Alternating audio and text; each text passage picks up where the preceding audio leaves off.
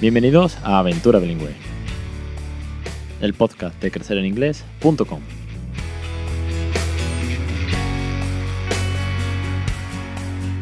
Capítulo 140, 21 de febrero de 2019. Muy buenas, bienvenidos. Yo soy Alex Perdel y esto es Aventura Bilingüe. Es el podcast sobre bilingüismo. El podcast en el que os cuento la experiencia con mi hijo después de tres años criándolo bilingüe. En el que damos tips, consejos, recursos, rutina, vocabulario, experiencia, familia, docentes catedráticos. Madre mía, 140 episodios, tantísimas cosas que hemos vivido ya y lo que nos queda.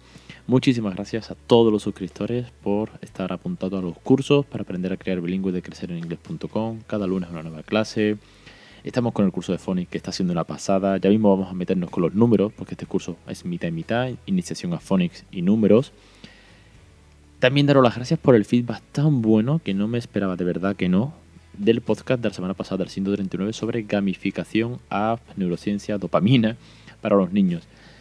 Me ha sorprendido porque me han llegado muchos comentarios y sé que siempre cuesta eh, escribir, pararse, comentar. Somos perezosos todos en general en las redes, pero me habéis dejado un montón de comentarios, sobre todo por algunos por redes, por el blog, también por mail, por privados de Instagram, que os ha gustado mucho y la verdad que es que tenía mi miedo porque era un podcast tan denso, tan complicado al mismo tiempo, que igual sonaba muy pesado, que lo mismo se quedaba corto y os quedabais con ganas de más. Y sin embargo, ha tenido muy buen feedback y es que no todo es bilingüismo como tal, no todo es inglés, no todo es vocabulario, no todo son rutinas, sino que en este podcast desde hace mucho tiempo, casi desde el principio, hablamos mucho de educación, de sentido común, como decía el doctor Pedro de León del Centro Asistencia Integral de Pediatría, en el que doy consultas privadas. Hablamos también de incluso de real food, que el otro día subía una story a Instagram eh, cocinando real food, pizzas y desayunos y tal. En casa estamos muy a tope con la alimentación saludable, quitar el azúcar. Y es que al final todas estas cosas suman mucho, suman que nos preocupemos por la educación, que nos preocupemos por ser cariñosos con nuestros hijos, por jugar, por mantener eh, las directrices adecuadas, por no ceder cuando no haya que ceder, pero al mismo tiempo dar, explicarle las cosas con paciencia, hacerles sentir seguros. Y además todo esto lo hacemos en inglés también. Madre mía, es que no es fácil, ¿eh? Pero un aplauso, de verdad, sonreiros a vosotros mismos los que estáis haciendo esto, igual que lo hago yo porque sois, sois la leche por conseguirlo, por no rendiros, por no tirar la toalla y que al final viene bien de vez en cuando que alguien nos diga, hostias, lo estás haciendo bien, lo estás consiguiendo, enhorabuena. Es, es gratificante, la verdad que es que sí. Y bueno, y de todo eso va Aventura Bilingüe, que es a lo que iba, que es una intro muy larga, pero es que tenía que decirlo y que da, da gusto estar aquí con todos vosotros y escucharos tan de cerca. No me enrollo mucho más, que hoy vamos a hablar de beneficios del bilingüismo, y es un poco que se me va a hacer también un poquito más largo, pero es que hay estudios recientes de finales de 2008 y de primeros de 2019 sobre más beneficios del bilingüismo. Comentaros, pues eso, que me tenéis en asistencia integral de pediatría en Sevilla para consultas privadas de asesoramiento, planificación, rutina, recursos, evaluación, consultas acerca de cómo establecer un plan de bilingüismo en casa que además mañana viernes tenemos el cuentacuentos, allí mismo a las 5 de la tarde, todavía podéis conseguir las entradas desde crecereningles.com tenéis un acceso directo a, comprar las entradas, los niños gratis, los papis y mami 5 euros. Eh, ¿Qué más? Que estamos con el curso de Phonics, como os he dicho, y que vamos a hablar de beneficios del bilingüismo. ¿Por qué? Más beneficios. Bueno, pues veréis, eh, tenía apuntado estos estudios de manera de que sirvan a todas esas personas, todas esas familias que quieren criar bilingüe y no se atreven para demostrarles de forma empírica, con estudios que tienen su, su análisis, que tienen, que tienen su muestreo, que tienen su, su, grupo de control, que tienen que ponerlo en pie, que tienen que trabajar con, con catedráticos, con doctores, con profesionales, que además se tiene que publicar en revistas de, prestigio. Bueno, pues estos estudios que son fehacientes, que no son bulos, no son miedo, no son habladurías de la, de la puerta del colegio, sirven para todas esas familias que están dudosas, pues que le animen, ¿no? que vean que, esto merece la pena. Y para todos aquellos que además ya estamos creando bilingüe, ya sabemos los beneficios, ya sabemos que esto funciona, que nuestros hijos nos entienden, que vemos la de la inversión original, que leemos cuentos, bueno, pues más motivos para estar contentos y dar eh, razones de peso a todas esas personas listillas que nos contradicen o que nos ponen en tela de juicio o que simplemente, y vamos a llamarlo de forma divertida, nos llaman locos. Benditos locos. Bueno, pues vamos a hablar de beneficios. Os voy a traer en concreto tres estudios que yo os voy a dejar también enlazados en las notas del programa, en el podcast que acompaña, como siempre, para que vosotros podáis leerlos enteros. Yo voy a leer partes de los artículos que he seleccionado, algunos extractos, voy a ir comentando bajo mi opinión personal, no la, no la de nadie más, mi opinión personal. Y con esto tenemos un podcast hoy muy, muy, pero que muy entretenido, con muchas cosas, mucho contenido, muchas, muchos beneficios del bilingüismo. Bueno, vamos con el tema, que, que me enrollo un montón. Tenía ganas de hablar y eso que es muy tarde cuando grabo, pero da igual, hay que estar a tope. Veréis, el primer estudio que os traigo se publica en en octubre de 2018 en el país.es y se titula La ventaja bilingüe se extiende más allá del dominio de los idiomas. Este estudio, realizado por Miljana Bosic, que nacida en eh, Bosnia y Herzegovina, habla tanto serbio como inglés, con lo cual ella es bilingüe, es un, eh, un estudio que habla del lenguaje humano, pero que no se interesa tanto, tanto por la gramática y la literatura, sino que además, mediante experimentos del comportamiento y técnicas de neuroimagen, estudia las consecuencias cognitivas de conocer varios idiomas. En, este caso, como ella misma, bilingüe, pues eh, sabía que algo había ahí detrás, ¿no? Para así decirlo.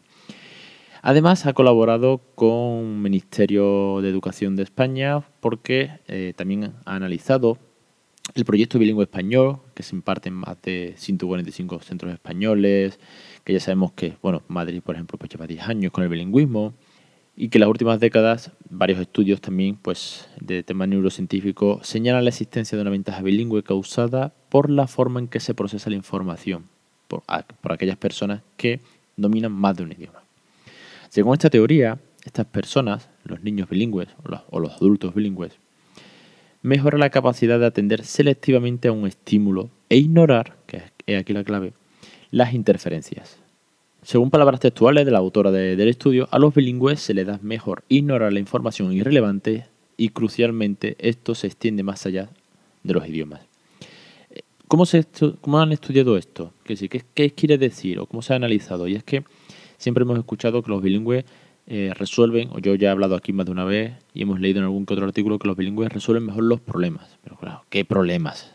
Cálculo, letras, ketchup, capchut, como el señor Barnes ketchup, ketchup, ketchup, ketchup, ketchup. Para poner en pie qué tipo de problemas son capaces de resolver neurológicamente, excluir la información no necesaria, se hacen eh, pruebas, pruebas neurológicas y de desarrollo o de control cognitivo.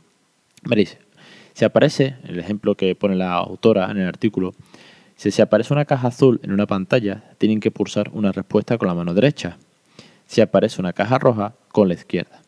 Si le presentan la caja azul en el lado derecho de la pantalla, la respuesta es fácil, ¿no? Pero si cambian los colores y presentan la azul en el lado izquierdo, creas un conflicto. Se ha demostrado en varios estudios que los bilingües pueden resolver este conflicto y dar la respuesta correcta un poco más rápido. Usan la mano correcta aunque los colores aparezcan cambiados de sitio en la pantalla. Es un ejemplo del tipo de prueba que se suele hacer. Otra que se suele hacer también es la de escribir un color, el nombre de un color, por ejemplo, por ejemplo amarillo, pero que esté coloreado, no sé, de azul. Y que te pregunten qué color es. Entonces lees una cosa, pero tu cerebro interpreta el color. Eso son, ese tipo de conflictos son.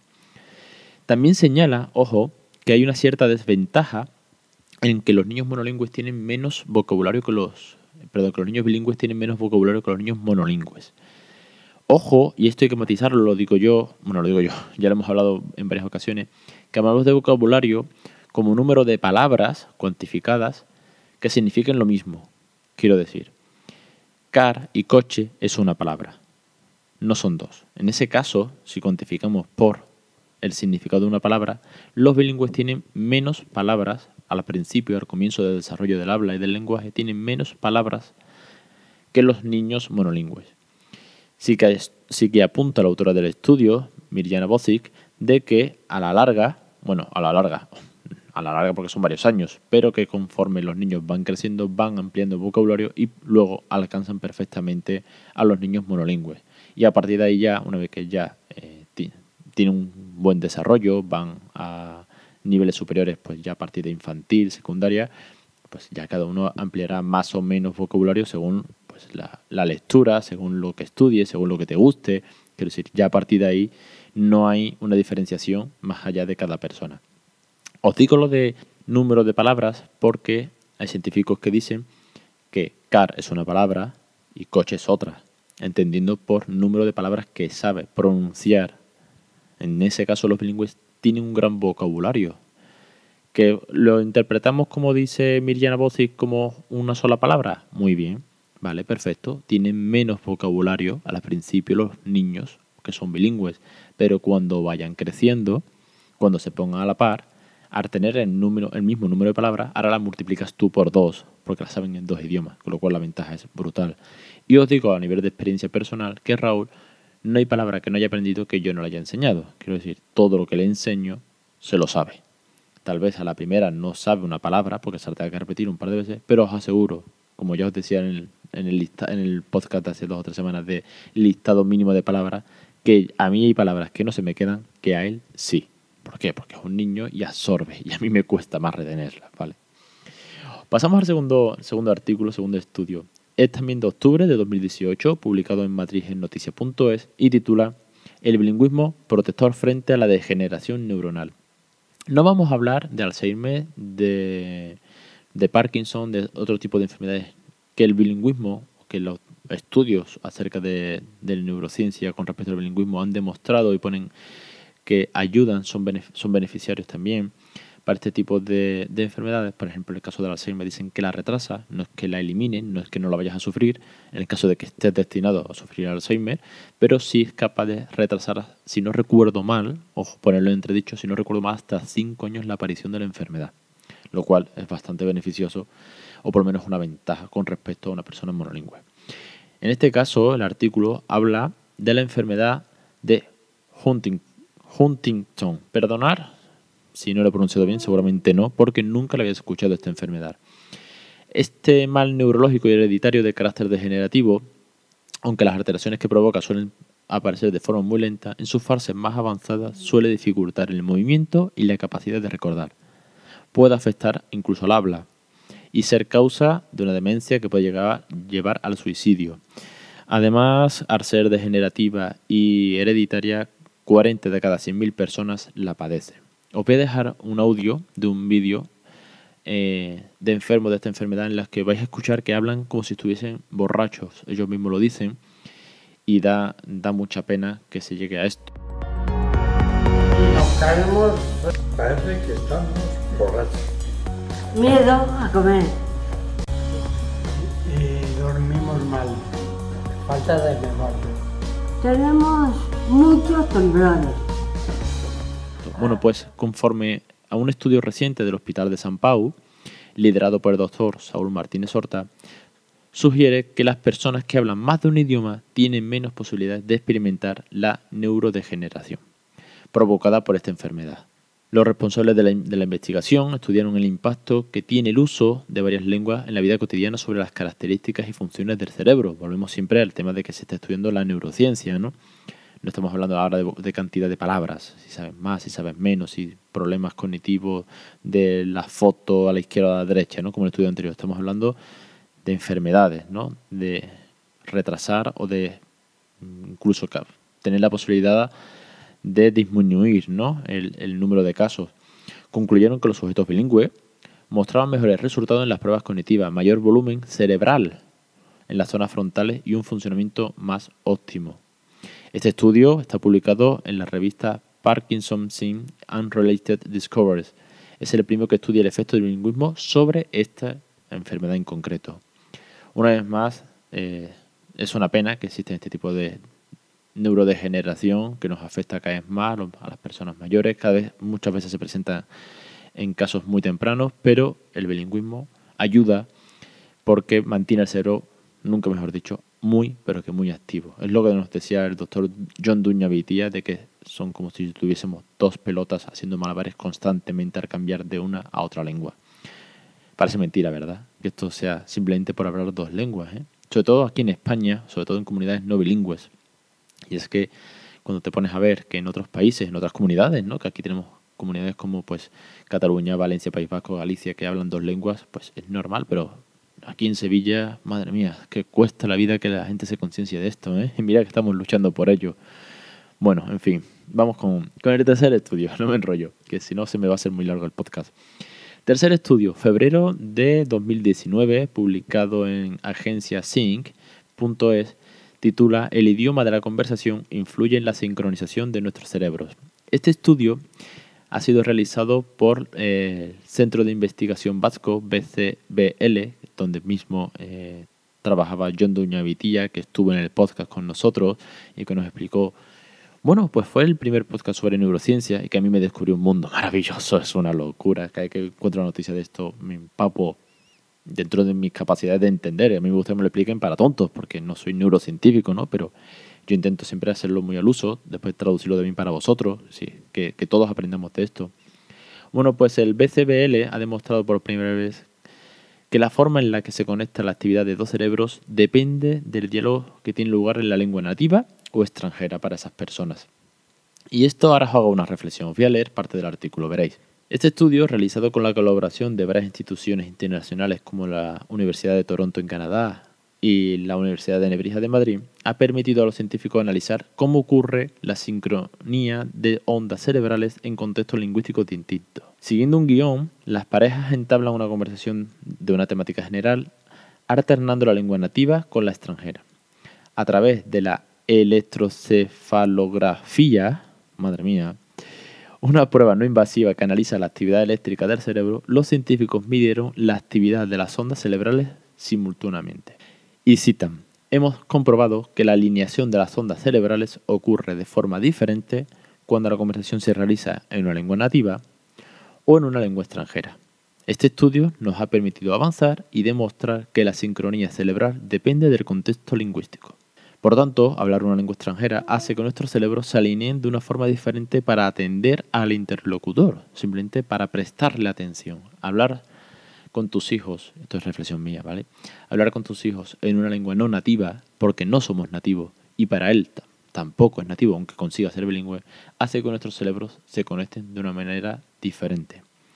Y aquí es donde meto la reflexión con el ejemplo que vivo en casa, y es que muchas veces he comentado, y no me voy a cansar de decirlo, que la conexión que se genera entre papá e hijo, o mamá e hijos, o hija, que están siendo criados de manera bilingüe por no nativos, es diferente.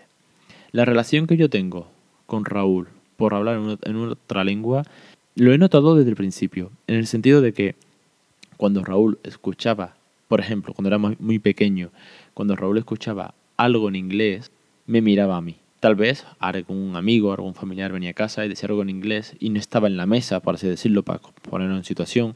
Si estaban, yo qué sé, en la cocina, ¿no? Con mi mujer y estaban hablando y a lo mejor decía algo en inglés para Raúl o algo. Si Raúl escuchaba una palabra en inglés cuando era bebé, a mí me miraba. Es decir, reconocía el idioma y reconocía que yo era el interlocutor principal de ese idioma. Y luego, muchas ocasiones mi padre decía, es que cuando le explicas cosas en inglés, te entiende, te mira muy fijo. Sí, ahora lo entiendo. Quiero decir, es verdad que Raúl cuando yo lo hablaba en inglés, sobre todo de bebé, ahora que es más mayor y que es más dinámico y que discute y que canta todo el día, pues es otro, es otro contexto, es otro niño, ha, crecido, ya no es bebé.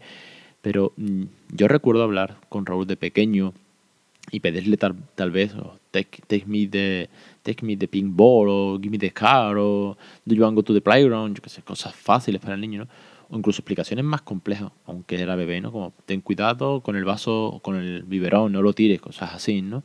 Y mi padre siempre decía, te mira muy serio, te mira muy fijamente cuando le hablas en inglés, mientras que cuando le hablas en español, me decía mi padre, cuando le hablaba él en español, pues como que se distraía más, y, viene a raíz de esto, ¿no? Si tiene sentido, o por lo menos mi padre se percató de aquello. Sí, hay una conexión cerebral. Sí, además hay una discriminación de, lo que no le importaba en, eh, en, algunas conversaciones. Es que hay una sintonía. Y si además la neurociencia lo apoya y lo explica, pues mm, a mí me sale una sonrisa, ¿qué quiere que te diga? Pues porque veo que no estoy loco. bueno, muchos pensarán que sí cuando escuchen esto, pero sí que es verdad que hay un neso de unión, hay un cariño especial y no soy el único que lo piensa, muchos de vosotros me lo habéis comentado y eso es una de las cosas que más me gusta y que más me anima. Con lo cual, con estos tres estudios, damos eh, una vez más apoyo, motivación, moral, ganas para que emprendáis esta aventura, para que no rindáis cuando estéis en ese momento de bajón y sobre todo para aquel que tenga dudas o críticas, bueno, pues simplemente le dices, oye, mira, no te preocupes, porque es que yo estoy criando bilingüe. Ah, es que yo creo que esto es cosa de locos. Bueno, no te preocupes. Eh, escucha aventura bilingüe. yo siempre lo digo, cuando alguien se ponga muy pesado, le pasas eh, el podcast, total, nada más que tiene que escucharse 140 episodios y ya luego seguro que sale convencido de todo esto. En fin, no voy a enrollar mucho más porque se me hace tarde, porque llevo mucho tiempo. Espero que os haya gustado el podcast. Una vez más, por segunda semana consecutiva, denso, con mucho contenido. Voy, voy votando los temas según voy apuntando, según cosas que surjan de repente. De hecho, eh, a raíz de una consulta de Carlos, que ya estuvo en el programa, que es suscriptor, que está muy motivado con el podcast, con los cursos de Phonics, me ha hecho una pregunta que tengo que responderle mañana por la mañana porque me ha sido imposible hoy. Carlos, desde aquí un abrazo. Eh, igual voy a hacer un podcast sobre las fases de Phonics, ya que en el curso él como que me está preguntando mucho porque tiene interés, porque está muy a tope, le está funcionando muy, muy bien el curso con su peque. Entonces igual hago un podcast sobre las fases del Phonics. Te lo digo aquí, Carlos, con todo el cariño, ya que no te he respondido, aunque mañana lo hago. Pero porque me gusta mucho a través de vuestro feedback, igual salen podcasts, igual salen cursos, que esto, como siempre digo, es de todo para todos. Porque aquí aprendemos todos a la vez y con vosotros pues la verdad que es que es una gozada porque gracias a estas cosas pues se me ocurren ideas que pienso, joder, esto no se me ha ocurrido hacer un podcast con las fases de los phonics, aunque haya un curso para batizarlo, para complementarlo, para que todo vaya sincronizado. En fin, lo dicho. Os espero, ya con esto me despido, la semana que viene en Aventura Bilingüe, los jueves a las 1 y 5, los lunes, curso, clase nueva, vídeo nuevo, Estamos con el curso de Phonics, nos vamos a meter ya mismo en canciones los lunes a las 20.20 para los suscriptores de crecereningles.com, 5,99 euros al mes, con acceso a más de 100 clases. Si llevamos 140 podcasts, ya llevamos más de 100 clases también. En fin, y la asistencia integral de pediatría, la consulta privada, mañana el cuenta cuento. Me acuesto, que es súper tarde. Vosotros lo vais a escuchar el jueves como siempre. Un saludo, un abrazo y seguimos creando bilingüe. Es una locura. Me encanta. Hasta la semana que viene, lo dicho.